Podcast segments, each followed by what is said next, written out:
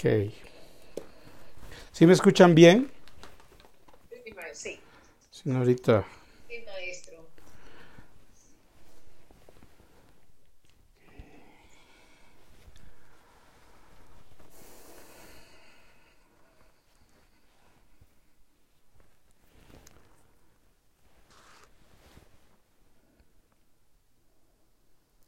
So, ok, so esta noche te voy a hablar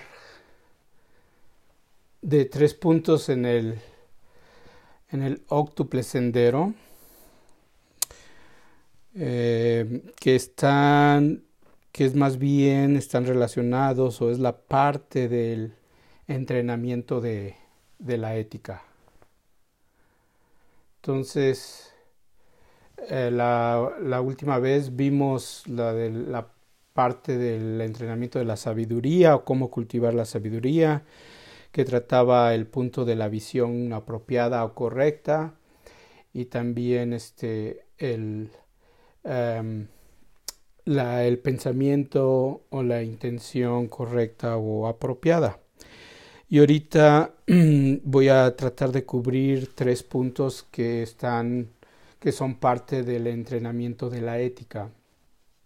Y, y antes de, ir punto por punto, eh, si nos damos cuenta en todas las religiones del mundo, las religiones más importantes, eh, tienen en, en, su entrenamiento espiritual, en, en, la práctica espiritual de esas religiones, eh, nos vamos a encontrar con, con algo relacionado con la ética, con la moral.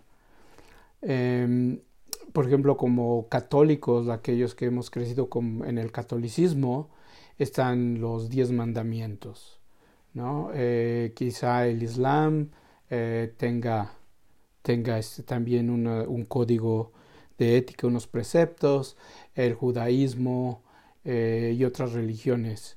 el, el hinduismo de seguro tiene también un código de ética, unos preceptos. El budismo también los tiene. El budismo, eh, eh, el Buda, de esta parte de la ética que es relacionado con el habla, la acción y, la vida correcta o el sustentamiento, la manera de ganarse una vida, la vida honradamente, son las tres partes del, del entrenamiento de la ética. Pero el Buda también enseñó parte para reforzar ese entrenamiento, eh, creó o dio los lineamientos que son los preceptos. Y aquí en los preceptos, este, nada más los voy a mencionar los cinco tradicionales, los, los básicos, eh, pero también voy a dar una, pues más adelante, una, pues una serie de, pláticas sobre los preceptos y también para ver lo de, lo de cómo, cómo uno se vuelve formalmente budista y, y todo ese tipo de cosas más adelantito. Eh, entonces, el,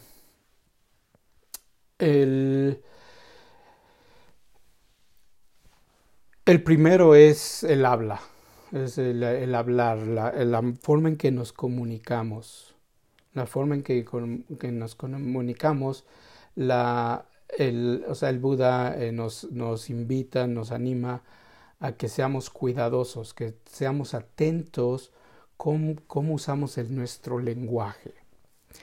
Y es, este, es muy importante.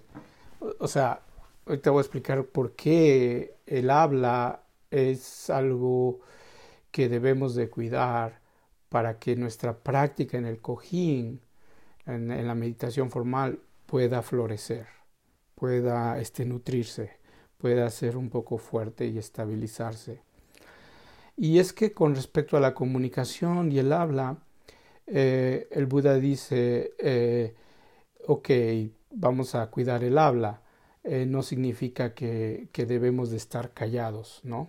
Como hay un dicho que el que en, boca cerrada no entran moscas, ¿no? O sea, no se trata de mantener un silencio o estar o no comunicarse o no hablar.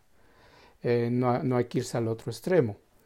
Entonces aquí con lo, de la, lo del lenguaje, con la forma en como hablamos, es interesante, no tanto no tanto lo que sale de nuestra boca, sino también las cosas que oímos, las cosas que escuchamos. ¿Y por qué? Porque, porque nosotros somos seres, por decirlo así, somos seres que percibimos, ¿no? Somos seres perceptores, ¿no? Somos como unas antenas, unas, unas esponjas que absorben todo lo que estamos experimentando. Entonces, claro que cuando, cuando entra por nuestros oídos un lenguaje, por ejemplo, tóxico o un lenguaje ofensivo, va a causar algo en nuestra psicología, en nuestra psique, de tal forma que cuando nos sentemos, pues eso se va a manifestar. Cuando nos sentemos a practicar, eso, todo eso nos, se va a manifestar. Y también como la, la, la vez pasada lo que dije de, de, los pensamientos, que a veces tenemos una, una, este, un cassette, por decirlo así, un chi de que a veces pensamientos negativos, ¿no? Y sobre todo negativos hacia nuestra persona, hacia, hacia nuestro ser, donde, donde nuestra confianza en nosotros mismos se puede disminuir. Entonces es importante, es importante cuidar el, en la forma en que nos comunicamos, la forma en que hablamos. Eh, y hay unas guías, hay, hay, hay, hay unas guías eh, que es lo que debemos de evitar, lo que el Buda, las enseñanzas budistas dicen, evita esto, ¿no? Para que no causes, este, usar la palabra karma, ¿no? Para que no uses karma, para que no causes, para que no pongas una semilla, este, tóxica en tu conciencia, de tal forma que cuando nos sentemos, esa, esa semilla tóxica, pues no. Si no la hay, no vamos a tener muchos problemas mentalmente o pensamientos negativos. Eh, la primera, el, primer punto es evitar, y es claro, ¿no? Dice evitar la mentira, ¿no? No mentir.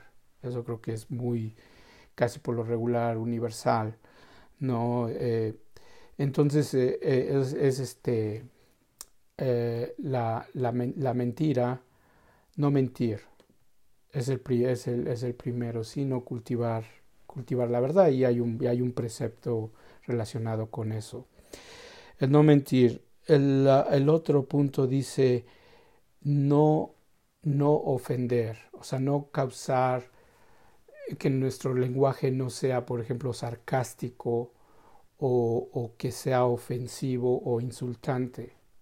A veces, eh, eh, yo me acuerdo en, mi casa, o sea, se, se hace mucho, se usa mucho el sarcasmo, ¿no? La broma la broma, pero la broma, hay veces la broma que lastima, ¿no? Eh, que la broma que, que, que, como que te humilla, ¿no? A veces el hermano o la hermana hace un comentario, ¿no? Este, va uno, va uno, empieza uno a crear nuevos hábitos, por ejemplo, ir al gimnasio o, o meterse una dieta y te hacen un comentario ahí de que a ver cuánto te dura este, si tú estás bien gorda o bien gordo, al ratito te voy a ver con el pan o cositas así, ¿no? Entonces, eh, evitar eso. Y es bien interesante porque, porque sí, o sea, sí, sí, sí ofende, ¿no? Sí insulta, aunque es una broma, es una, eh, es un chiste, pero pues a veces sí, sí hiere, sobre todo cuando uno está como que muy abierto, muy este sensible a veces por por ejemplo, si tenemos un gozo o algo nos ha ido bien y tenemos que celebrar, a veces está el amigo o la amiga que nos pone para abajo, ¿no? Hace un comentario de tal forma que como y ahí se siente uno, ¿no? Entonces hay que evitar ese tipo de, lenguaje que el famoso el famoso bullying, ¿no? Ahora que está el famoso bullying. Entonces evitar e, ese, ese lenguaje, ¿no? No, no hacer bullying, ¿no? Eh, no, no exhibir, no hacer bromas uh, de una persona en frente de otros, ¿no? O sea, evitar ese tipo de, de, humillación. Entonces, ese es el lenguaje, el lenguaje ofensivo. Hay otro, otro, otro punto que el Buda nos enseña que dice que es evitar, evitar dividir a las personas o evitar polar, polarizar cuando estamos en conversación. Esto es pues regularmente es el chisme, el chisme o la triangulación.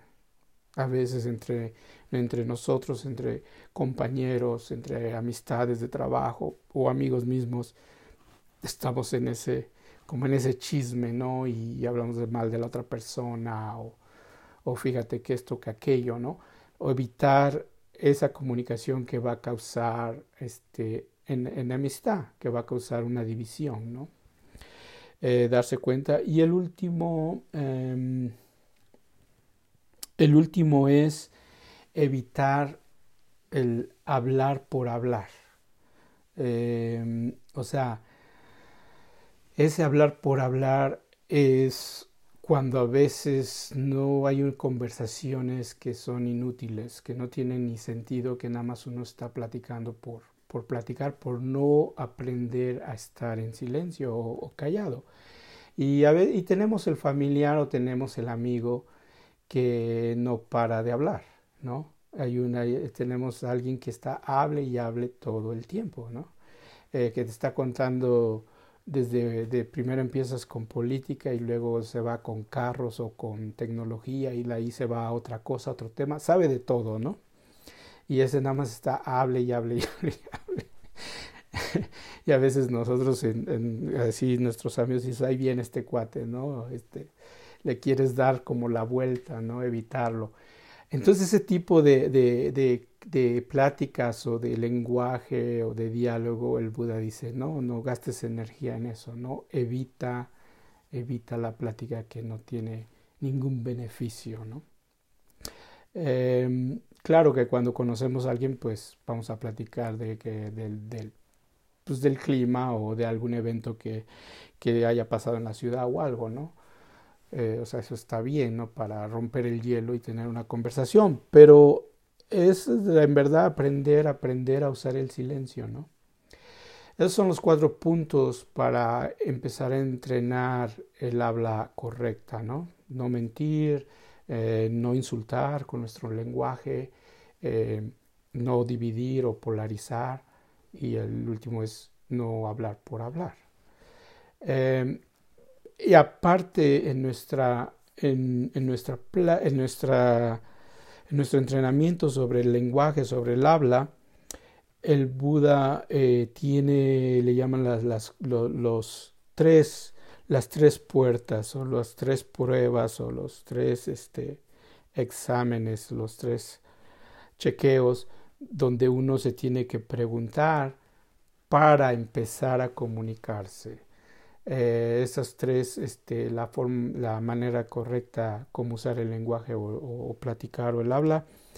El Buda dice, primero reflexiona si lo que va uno a decir es verdadero.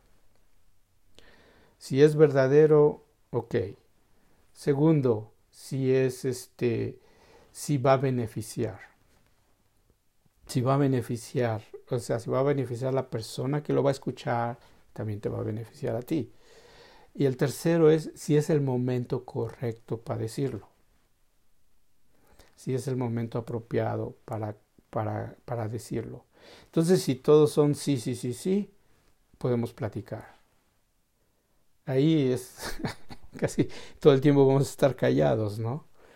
Entonces ahí hay que, hay que, este, esas son las tres. Y ya más adelante también en, la, en el precepto del, del, de no mentir y decir la verdad, también el Buda dice que debe de ser algo que sea, que sea este, bondadoso, ¿no? que sea este, una plática amable, amena, un lenguaje ameno. Eh, entonces son los, los tres relacionados con, con, con, la, con, la, con el lenguaje. Y es, y es muy, es, este, es muy interesante esta, esta práctica de, de lenguaje. Eh, ahora, eh, todo este entrenamiento, el entrenamiento budista, el entrenamiento en el Zen, eh, practicamos en tres arenas, en tres áreas o en tres formas. Una es el cuerpo, o sea, lo, lo, tangible, lo, lo que vemos, la forma, el cuerpo. El segundo es el lenguaje, es el habla y el tercero es la mente, son los pensamientos. Y el más difícil de entrenar es, es la mente. El más fácil es, es el cuerpo, ¿no? o sea, refrenarse, conducirse de cierta manera, y actuamos bien, eh, no ofendemos, no lastimamos a nadie, pero a veces en el habla sí lastimamos, ¿no? Y ya mm, requiere un poquito más de, de resiliencia, de, de, de, de, diligencia, de esfuerzo para empezar a entrenarnos a ese nivel de, lenguaje, también de lo que escuchamos, ¿no? Y el, y el, y el último es al nivel mental. Cultivar, cultivar este, pensamientos positivos, ¿no? Eh, bueno, eh, eso es con respecto al habla. Y luego viene la acción, la, acción, la, acción correcta, la acción apropiada. Y esa es la forma en que, en que nos conducimos, cómo usamos este cuerpo, cómo, cómo usamos este cuerpo en nuestra vida, cómo nos conducimos, cuáles son, la, cuáles son nuestros actos. Y aquí la guía la guía de, de, de, del Buda, las enseñanzas budistas, eh, dice, hay que tener acciones que no causen, que no propaguen o que no alimenten los tres venenos de, la mente. Que los tres venenos es la, el primero es la avaricia o la codicia o la ambición, el segundo es la ira, el enojo, y el tercero es la ignorancia o la completamente estar este, este ilusionado o es completamente de que uno no está aquí presente, ¿no? La, la, cuando uno cultiva una mente nublosa, de, eh, este, nublada, ¿no? Eh, entonces, esta, este, él dice no evitar todas acciones que vayan a conducirnos a esa ira, a, e, ese odio o a esa ignorancia. Evitar eso. Eh, y, si no al contrario, evitar eh, hacer cosas que producen lo contrario, ¿no? Que cosas que nos nutran en nuestra práctica, en nuestro despertar, en tener un, corazón bondadoso, compasivo.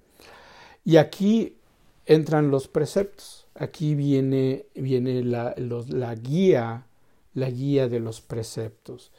Y la guía de los preceptos, eh, voy a mencionar los cinco eh, tradicionales, que el primero es no matar. El primero es no matar, el segundo es eh, no robar, el tercero es este, tener, no tener una este, sexualidad promiscua o irresponsable, el, el cuarto es no mentir, y el quinto es no tomar intoxicantes, no, no tomar drogas y alcohólicos, esas por el estilo.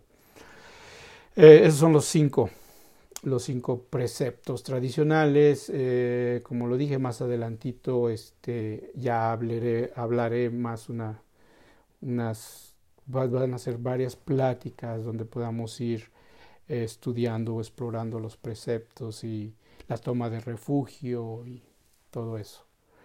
Eh, pero ahí es donde entran los, preceptos en, que van a ayudar, apoyar el entrenamiento de, de, nuestras acciones. Este, tener una acción correcta, una acción apropiada. Y entonces aquí todo, si se dan cuenta, los ocho, el octuple sendero o los ocho pasos, todos están este, relacionados, todos se conectan, ¿no? Porque ¿cómo me voy a dar cuenta si estoy actuando bien o mal? ¿no? ¿Cómo voy a tener ese discernimiento eh, o esa claridad mental? Pues claro, va a ser apoyada con la práctica de meditación, con la práctica formal, cuando nos sentamos y observamos nuestra mente. Entonces ahí, eh, que son cuando la, o sea, la práctica eh, de la meditación es bien, es, es importante, ¿no? De ahí es donde empezamos a, descubrir y a cambiar el curso de nuestro condicionamiento. El Buda decía cambiar nuestro karma. Ahí es donde empieza uno a, irse por, por, otro, o sea, cambiar completamente la trayectoria. Eh, y eso es la atención, es la atención, simplemente estar atento, darse cuenta.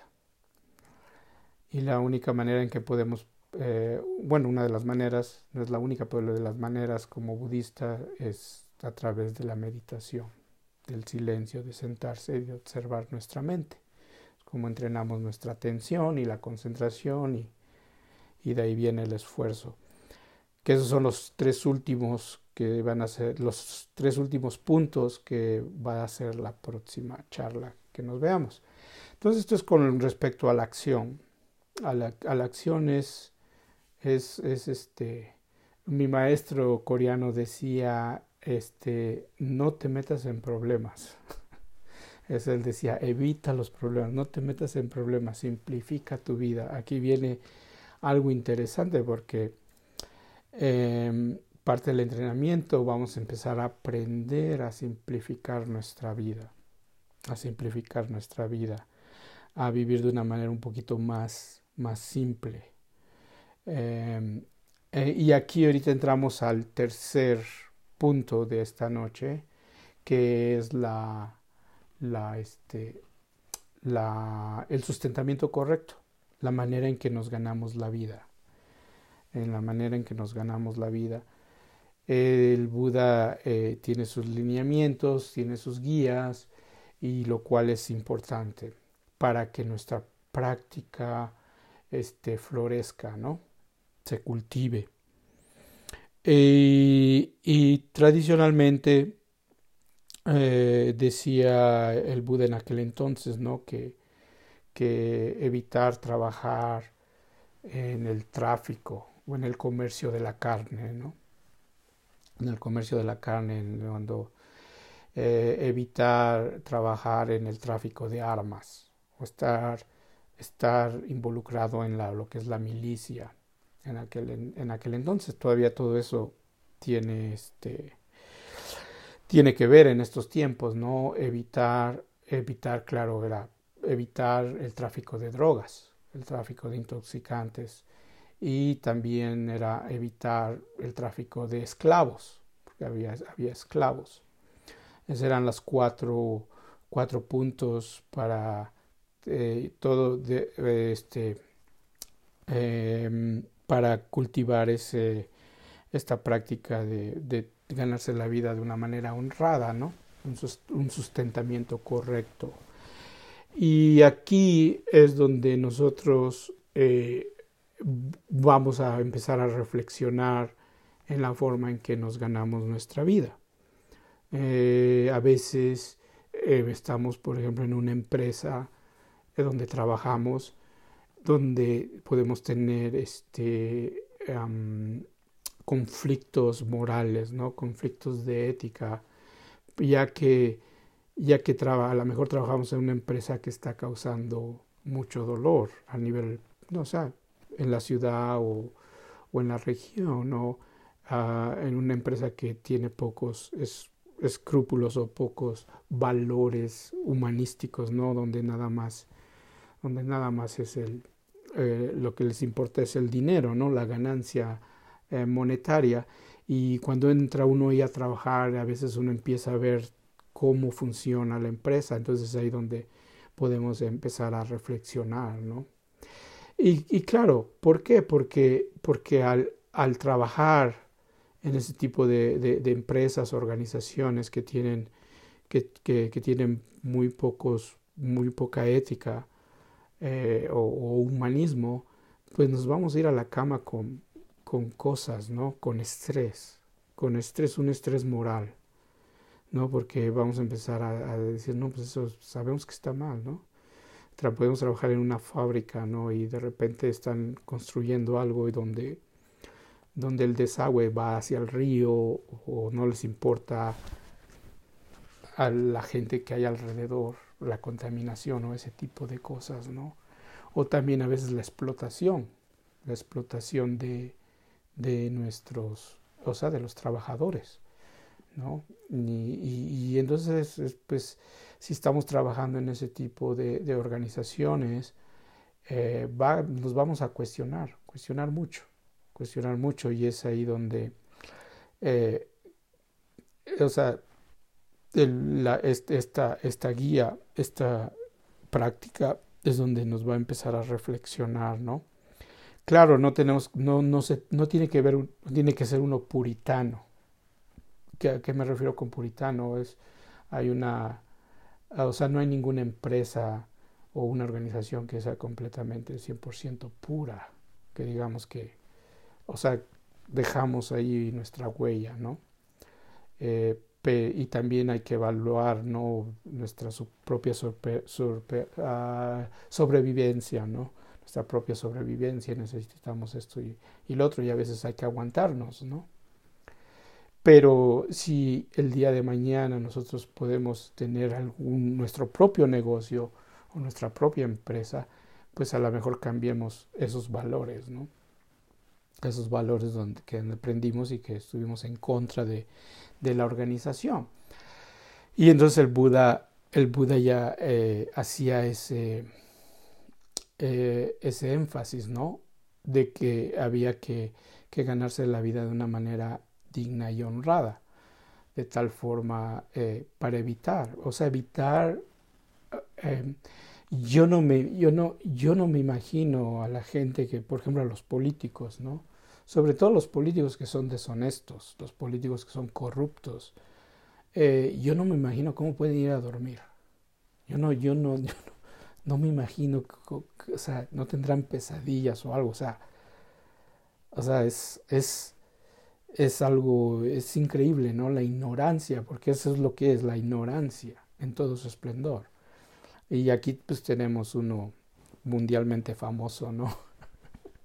que a lo mejor ya no sigue después de noviembre, pero, pero es increíble, ¿no? Nada más escucharlo a este señor, lo que sale de su boca, ¿no? Y, y, o sea, es un ejemplo, eh, aquí ha habido ejemplos aquí en Upaya, eh, gente que ha venido aquí a practicar y de repente se topan con, con esta encrucijada, ¿no? Porque ha habido personas que han trabajado en, aquí en donde estoy ahorita, estoy en Nuevo México, Santa Fe. Entonces aquí cerquita, a unos cuantos kilómetros está una un pueblo, una ciudad que se llama Los Álamos. Y en Los Álamos es donde está el laboratorio nuclear donde hacen todas las armas nucleares de aquí de Estados Unidos. Y ahí, ahí fue donde, donde hicieron la bomba atómica. Entonces ahí está todavía el laboratorio ese. Y había gente que llegaba aquí a meditar que trabajaban ahí. Y al cierto, al cierto tiempo, pues, era esa pregunta, ¿no? Esa pregunta de, uh, estoy trabajando ahí, produciendo armas, ¿no? Entonces, o sea, es un ejemplo, ¿no? Es un, es un ejemplo también, este, y también eh, eh, esto de la acción y de y de y del sustentamiento correcto. También tiene que ver en la forma en la forma en que consumimos lo que consumimos. Eh, y es muy muy interesante es muy interesante ver ahorita ya hay un poco más de conciencia a nivel social de las grandes corporaciones no de las grandes empresas que pues que son dueñas del mundo no y, pues eh, hay la cultura eh, de que apoyar localmente, apoyar a la tiendita, apoyar al, al señor de, tu vecino y ese tipo de cosas, ¿no? En vez de, irte a apoyar una, como tomarse un café, Colombia es famoso por café, ¿no? Entonces me imagino que debe de haber cafés de ahí de café de Colombia en vez de irse a un al, al de la sirenita, ¿no? Al gringo ese. Entonces, entonces, o sea, ahí es donde uno puede cambiar un poquito, un poquito e, el, karma, ¿no? O aprender lo que consumimos, ver cómo, qué es lo que consumimos, ¿no? O son, es refinar nuestras acciones. Eh, y, y, hay cosas que no podemos, que no podemos evitar, que es muy difícil salirse de la corriente, ¿no? Pero pues tratar, ¿no? Tratar lo, lo menos lo menos que se pueda. Es, es interesante, yo estoy aquí en Upaya y, y es increíble todo, todo lo que se compra en, en, en, Amazon, ¿no? Todo lo que se compra, porque pues es el, el ahorita pues, el mejor, ¿no? Que de, de, de, lo que le entrega a domicilio y todo eso, ¿no? Y, pero, pero si se puede evitar ese tipo de, de consumo, donde nuestro consumo no ayuda de una manera a, equilibrar un poquito, ¿no? A hacer un poquito la diferencia. Y, esta es la, invitación en, este, en estos últimos dos puntos, nuestras acciones y la manera en que, en que vivimos, el sustentamiento correcto. Y, y en el CEN se hace mucho, hacen mucho énfasis en simplificar nuestra vida. Y voy a hablar un poquito de eso, a qué, a qué, a qué se refiere con simplificar nuestra vida. Eh, el, al fin, o sea, por decir así, la meta o el beneficio o la cosecha de esta práctica es encontrarnos a nosotros mismos, pero también darnos cuenta que, que no nos hace, que no necesitamos nada, que no necesitamos algo exterior, que no, que es con, tal y como estamos ahorita mismo en este momento, estamos completos y satisfechos, encontrar esa satisfacción más interna, más ecuánime, en vez de andar buscando esa satisfacción en las cosas del exterior o en, la, o en las cosas de nuestros sentidos. Eh, eh, mantenernos satisfechos con lo que, con lo que tenemos, ¿no? estar contentos, practicar ese, ese estar contentos y al darse cuenta que no necesitamos más de lo que tenemos, eh, se simplifica, ¿no? Se, se, se, simplifica mucho nuestra vida.